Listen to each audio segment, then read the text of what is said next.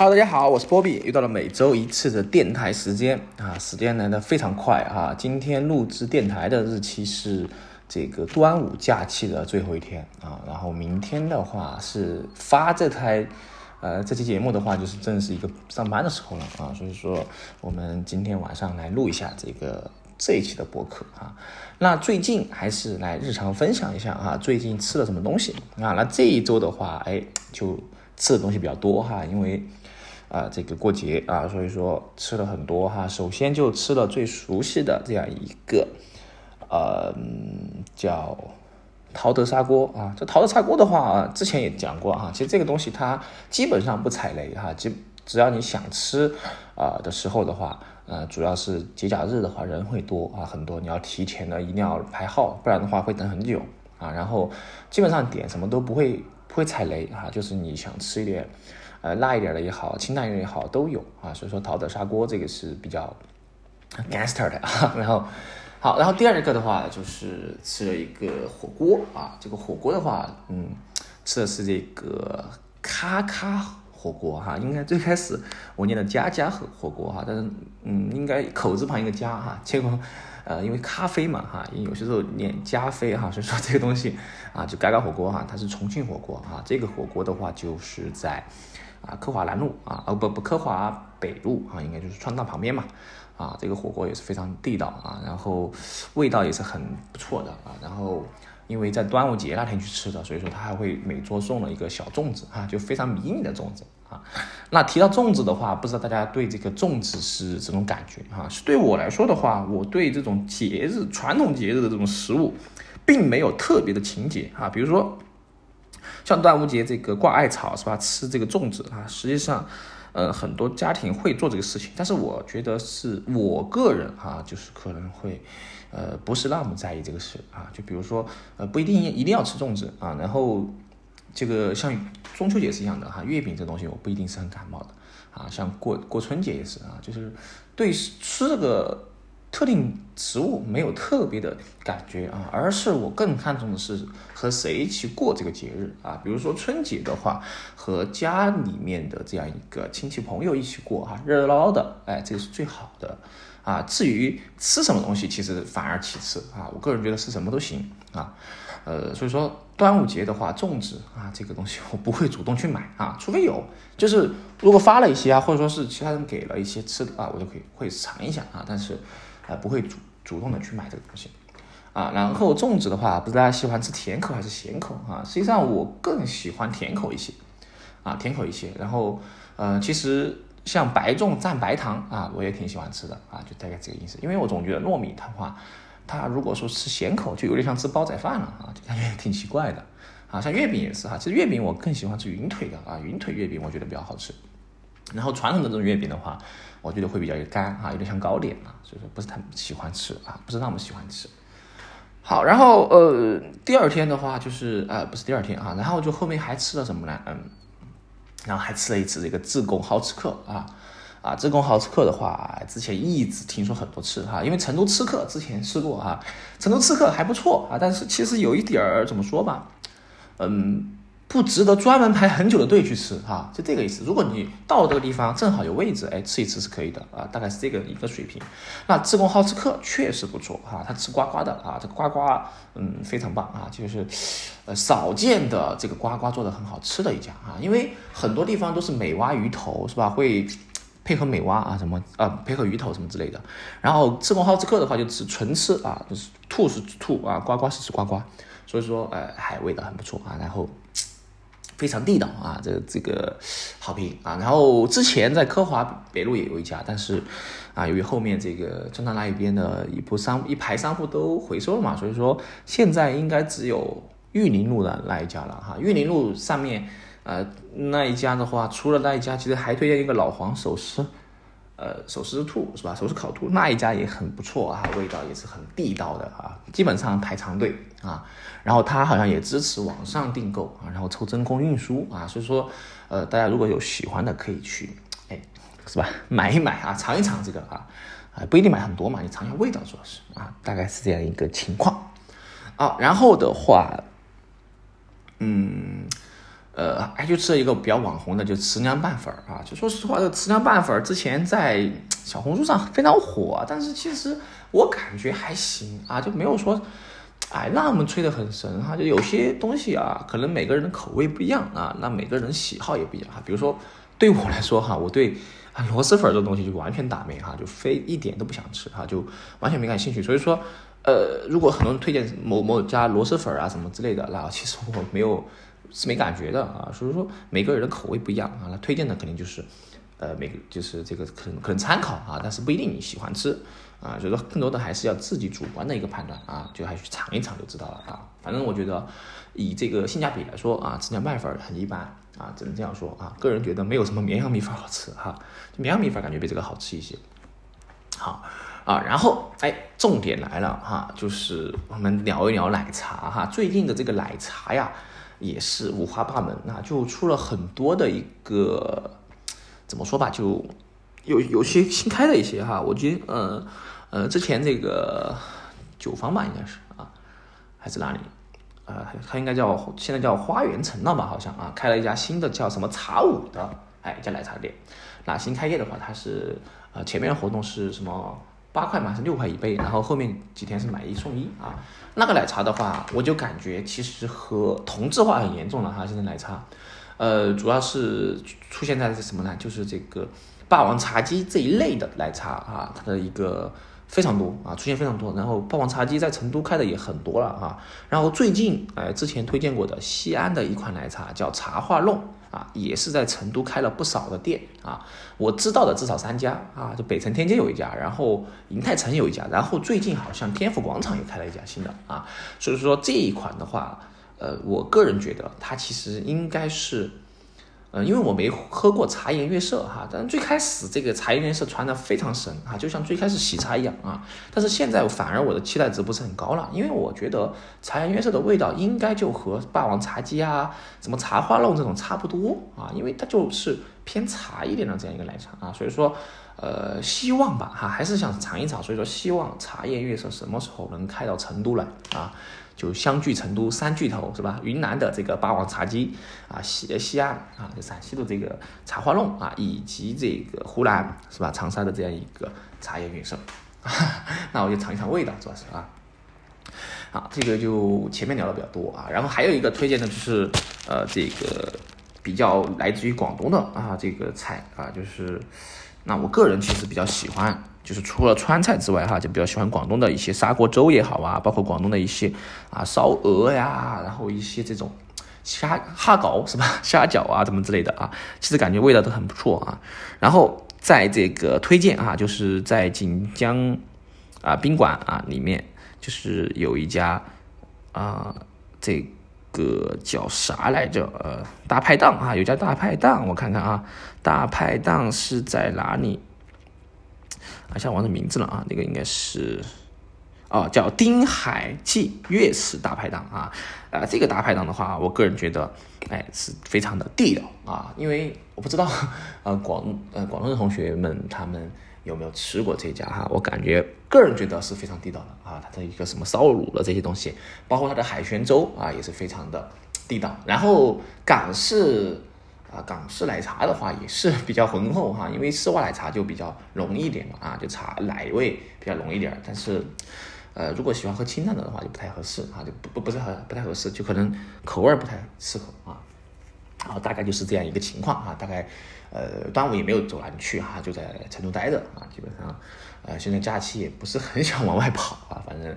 因为想想去出去，你三天的话也不是很长啊，你哪儿去不了啊？其实就稍微的气候一点是会比较好的，不要太赶，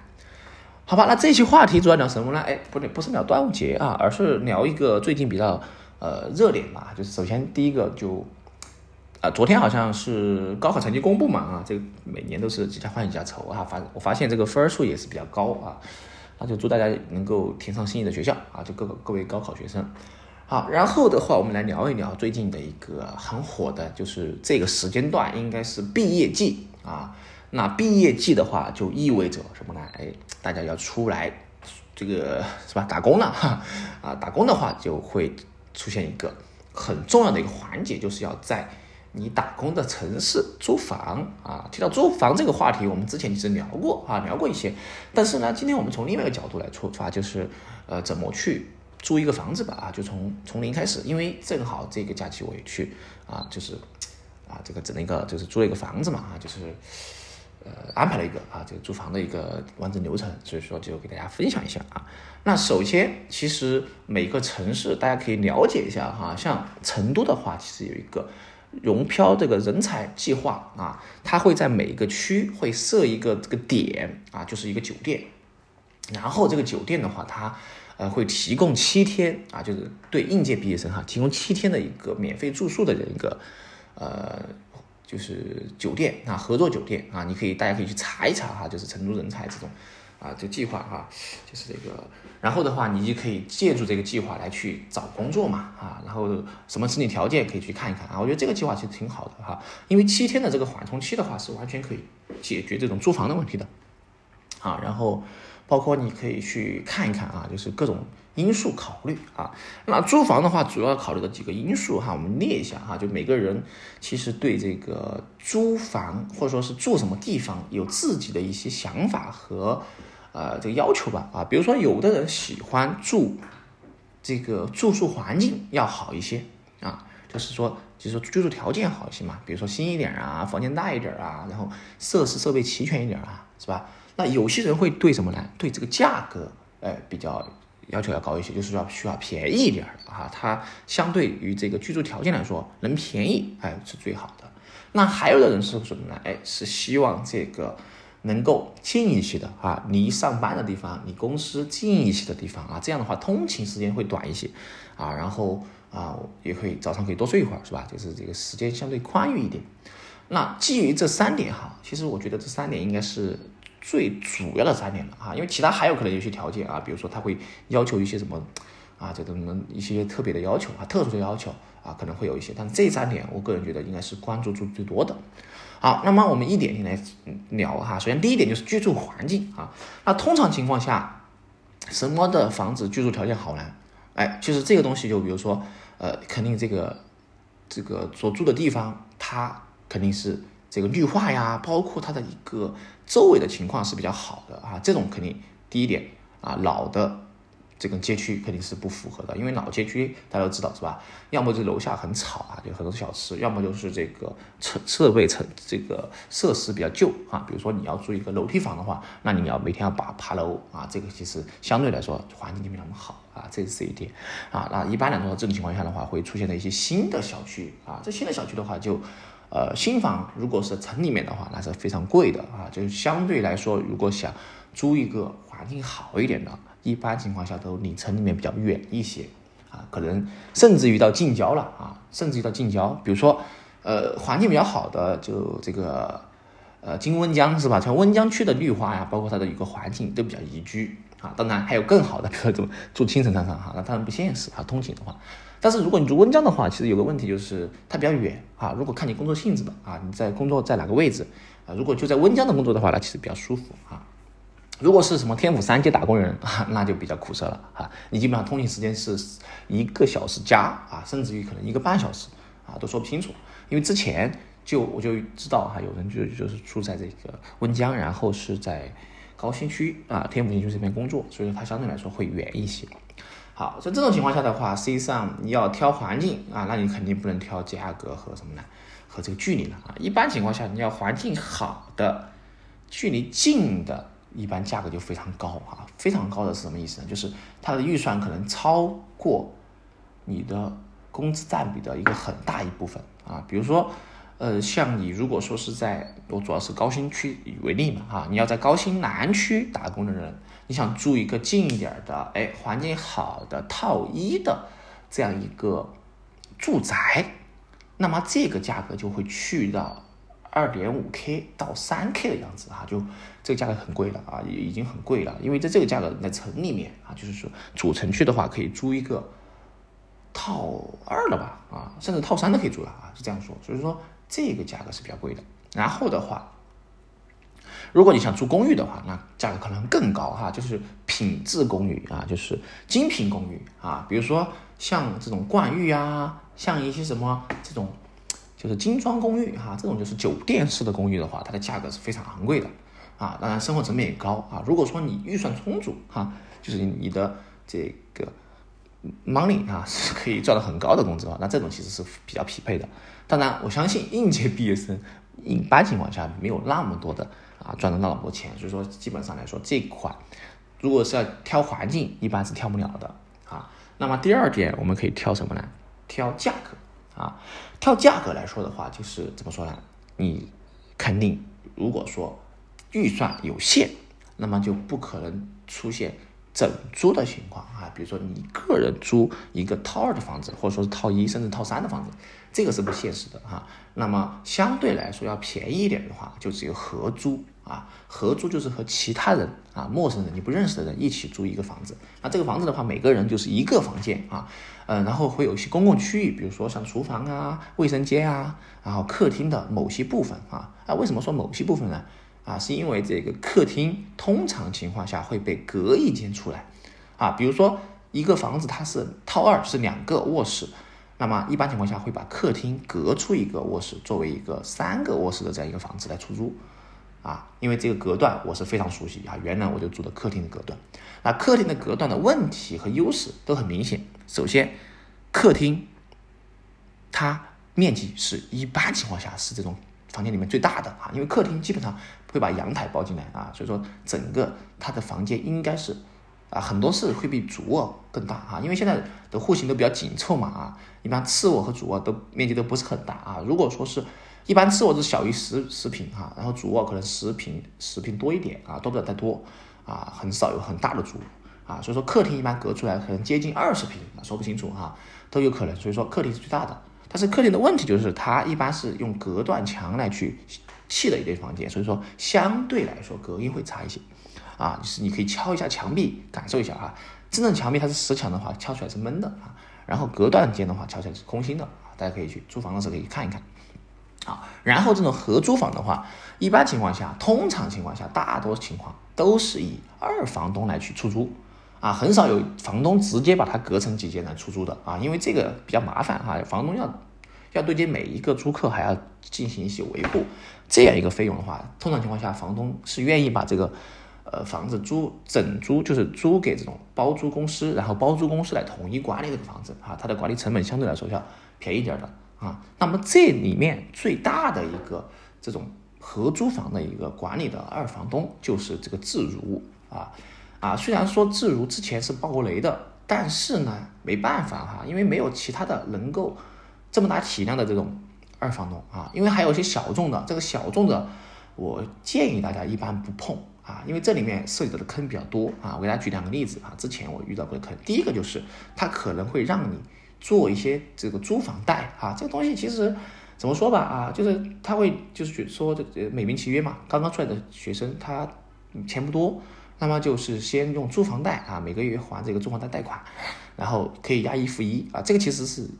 很有风险啊，因为它相当于是把你的整个十二个月的房租用，相当于是从这个租赁这个呃贷款出来之后啊，现在公司只一次性拿到你的十二个月房租，你每个月还的是贷款的这个钱。啊，可能开始免你的免你的手续费，但实际上这个手续费，呃，或者说是征信，这可能会有影响哈。这个是之前的情况。然后第二点的话，就是小公司它可能出现什么情况呢？很有可能跑路啊，特别是在二零二零年，大家知道哈，二零二零年这种倒闭的非常多这种东西，那这样的情况下就会非常麻烦哈。你一个是房东收不到钱，一个是你交了之后的房租打水漂啊，双方都会受到损失。那我之前就会出，之前有一个月的押金没收回来哈，然后也无果了啊，就是后面也没有什么啊，就就就没有后文了哈，这个东西其实挺苦涩的啊，所以说这个烂账的话，坏账也比较多啊，就没办法，只能选自如啊。那自如的话，它的好处在于什么呢？呃，就统一的管理啊，就可能管理起来相对来说要方便一些啊，因为它每每个每个房每个房源就会有一个管家嘛，还有一个保洁。啊，他会打扫一些公共区域啊，然后当但是呢，其实相对来说，它变相会就是另外有一个服务费，每个月就是房租的百分之十。那你看房的时候，其实可以按照房租乘以一点一倍啊，这是每个月固定的一个支出。当然还要加上水电气费，这个是分摊的嘛啊，所以这个钱的话是省不了的好好在的话，它自如最近啊有个什么海燕计划啊，海燕计划它的核心就是一个大额的优惠券啊。除了北京、上海是一千五的话，其他的呃城市啊，如果你不是当地城市毕业的学生啊，就是呃一千块钱啊。举个例子，比如说你你是成都所属的学校毕业的啊，那么就只有六百块钱的一个啊代金券。但如果你是武汉毕业啊，来成都上班的啊，那么你就会有一千块钱的一个券啊。这个券是抵他的这个服务费的，相当于是每个月啊折成十二个月啊，每个月给你少八十三块钱啊左右，好像。啊，这个还比不错，还可以免免押金啊。免押金的话，它主要是验证支付宝的一个信用啊，就是据说是五百五十分以上啊就可以免押嘛啊，这个就是看你的情况啊。然后的话就是可以第一个月只付一个月的房租，第二个月开始付两个月，然后就后面就是付三个月啊，就是季付嘛啊。然后年付会有优惠活动，然后签合同的话是可以选一年，或者说是按照房东的房租的一个合同时期可以签更长，但是我建议大家就是签短一点。啊，就不要听这个中介说什么什么之类的啊。实际上签短一点的话，你自己会有一个呃，就灵活的一个安排和考虑。实际上很多时候就是租房的，它相对来说会比较劣势一点啊。违约的一般是租房的啊，一般就是就是租去租房子的啊，租客。一般这种平台，它一般上情况下的话很少，对吧？就是会这个受到损失啊，更多的是因为你你有很多情况，工作变动也好啊，包括你想换什么什么也好啊，其实这个东西，呃，是这样一个情况啊，所以说只适合于过渡啊，其实呃这个自如的房子真的只适合过渡，或者说是是没办法的情况下，因为它合租的话啊，像室友的变动啊，包括有些时候如果你你两个人是吧，不是很方便的情况，其实是一个问题。那么除了合租之外啊，就还有一个叫整租的。整租的话，一般情况下就是直接和房东签合同啊，因为这个合租是和这个自如平台签合同，那整租是和房东。但一般情况下，房东的房子是会挂在中介那个地方来出租的啊，所以说如果是整租的话，一般情况下会收到一个什么呢？叫中介费用啊。中介费用的话是给第三方的，比如说链家呀，比如说这种呃。这我爱我家这种之类的这种平台啊，所以如果说你整租的话是没有什么服务费，但是会给到，呃，看情况哈，默认一般说店家就是一个月，然后或者说你商量好是一个一人一半啊，就是你半个月的中介费，房东半个月的中介费啊，这个是大家可以谈的嘛。然后房租的价格也是可以谈的，因为你是直接和房东签，相当于是找了一个第三方平台作为中间人哈，你和房东来去交流这个事情，然后和房东签合同，啊，说白了是这样一个情况，那。很多人就想，哎，我能不能直接找到房东呢？哎，实际上是有有办法直接找到房东的啊，大家可以去转一转。有些时候，如果是一手房东，他可能会把房子挂在什么呢？哎，小红书可以搜一搜哈。还有一个平台就是闲鱼，上闲鱼你可以找到一些房源的啊。这样的话，如果你能够绕过中介，直接找到房东做合同，呃，租租房，那么你的中介费就会少很多啊。比如说之前是要一个月的，那么现在直接找到房东的话，哎，可能不要不出中介费啊，也可以租到。因为实际上这个中介费房东也收不了啊，所以说这个是这样一个情况。但是呢，如果你想看房源的话，是链家这种类似的中介啊，带你去看是比较方便的。你自己是不是不怎么好看到的这个房源啊？你可以多筛一下哈，因为你去门店之后，你可以找问他们去筛一下周围的这样一个。啊，房租的情况啊，然后他会有一个地图，然后你可以根据这个情况来去筛，然后让小哥多带你看这套房子啊。大家一定不要觉得害羞啊，怎么看房子嘛，没租下来又怎么样啊？因为你带他带你看房子的话，是会有个带看记录的啊，这个也算他的一个业绩。所以说你不要不好意思，你让他多带几套啊，特别是你想你你想有心里有一个区域之后啊，就一定是要多看多对比。啊，然后甚至于你可以换一些中介啊，不一定只找某一个门店的某个中介，你可以在每不同的门店找不同的中介带你看不同的同一个房子或者不同的房子，然后听他们讲这个房子的一些信息，看一看这个信息到底是不是匹配的啊？就看这么多中介他们讲的东西是不是一样的啊？如果说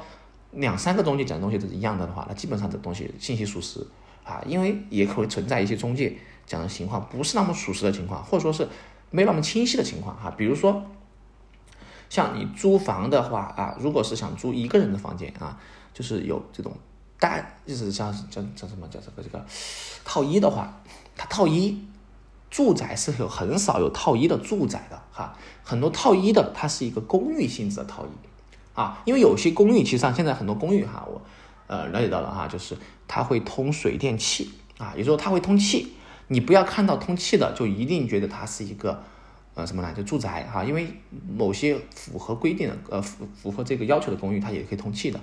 啊。那这个地方的话就会存在一个问题，就是水通气的公寓，它的水电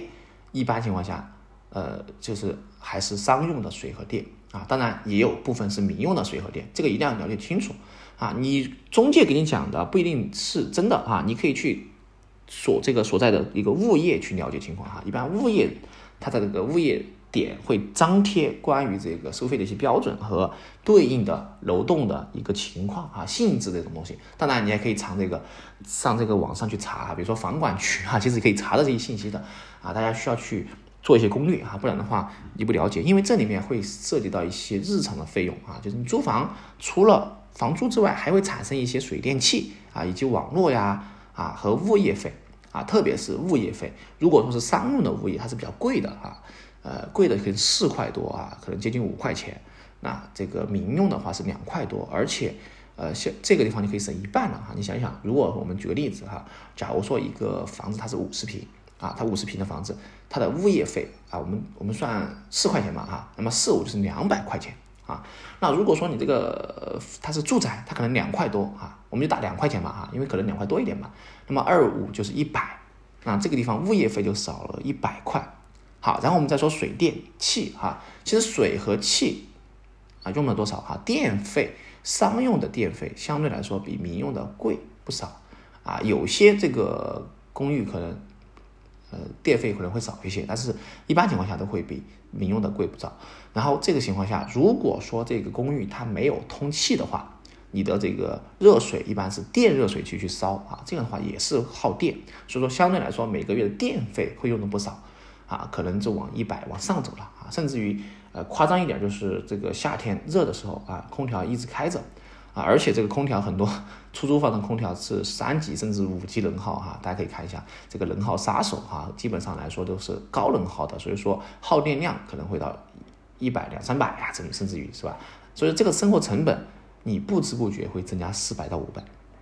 那么你整个下来的话成本就会比较高，所以说大家一定要关注这些点啊，这个是很关键的一些支出。当然房租也很重要哈，就是房租你如果是整租的话，你可以和房东谈一谈。啊，一般情况下可以少个一百块呀，少个哪怕少个几十块也好啊，就是好一点的，其实可以多少一点，因为有些房子你再问一个东西就是控制期哈，有些房子如果空了很久啊，比如说他空了四五个月都没出租，一般情况下这种这是这时候房东会降价的出租啊出租，因为如果不降价再放的话，这个亏的很亏损很大啊，因为之前我看了一个房子就是啊，最开始它是。挂了三千二，房东啊，然后由于控制的时间比较长，最后直接调了一个两二千六下来啊，然后这个价格就比较合适了啊，套二的价格，所以说他直接少了六百块啊。那么正常价格的话，他想租三千到三千二是啊能够租出去的，但是呢，由于只要控制一个月，你可以算一下，控制一个月的话就是三千块钱，那么一年的话其实就就少了，我们打十个月的话就是三百两百多哈，就已经是吧？你如果降这个价出租的话，也是一样的价格。如果再空一个月的话，那这就是问题就更大了啊。所以说啊，通常情况下可以找房东谈一谈啊。一般情况下，这种房东还是会愿意啊少下来价格，然后去出租的啊。当然，在这里面中介也会起一些作用啊。但是的话，嗯，如果你时间宽裕的话，其实可以自己去了解一下。包括还有一个渠道，就是可以问问一般这种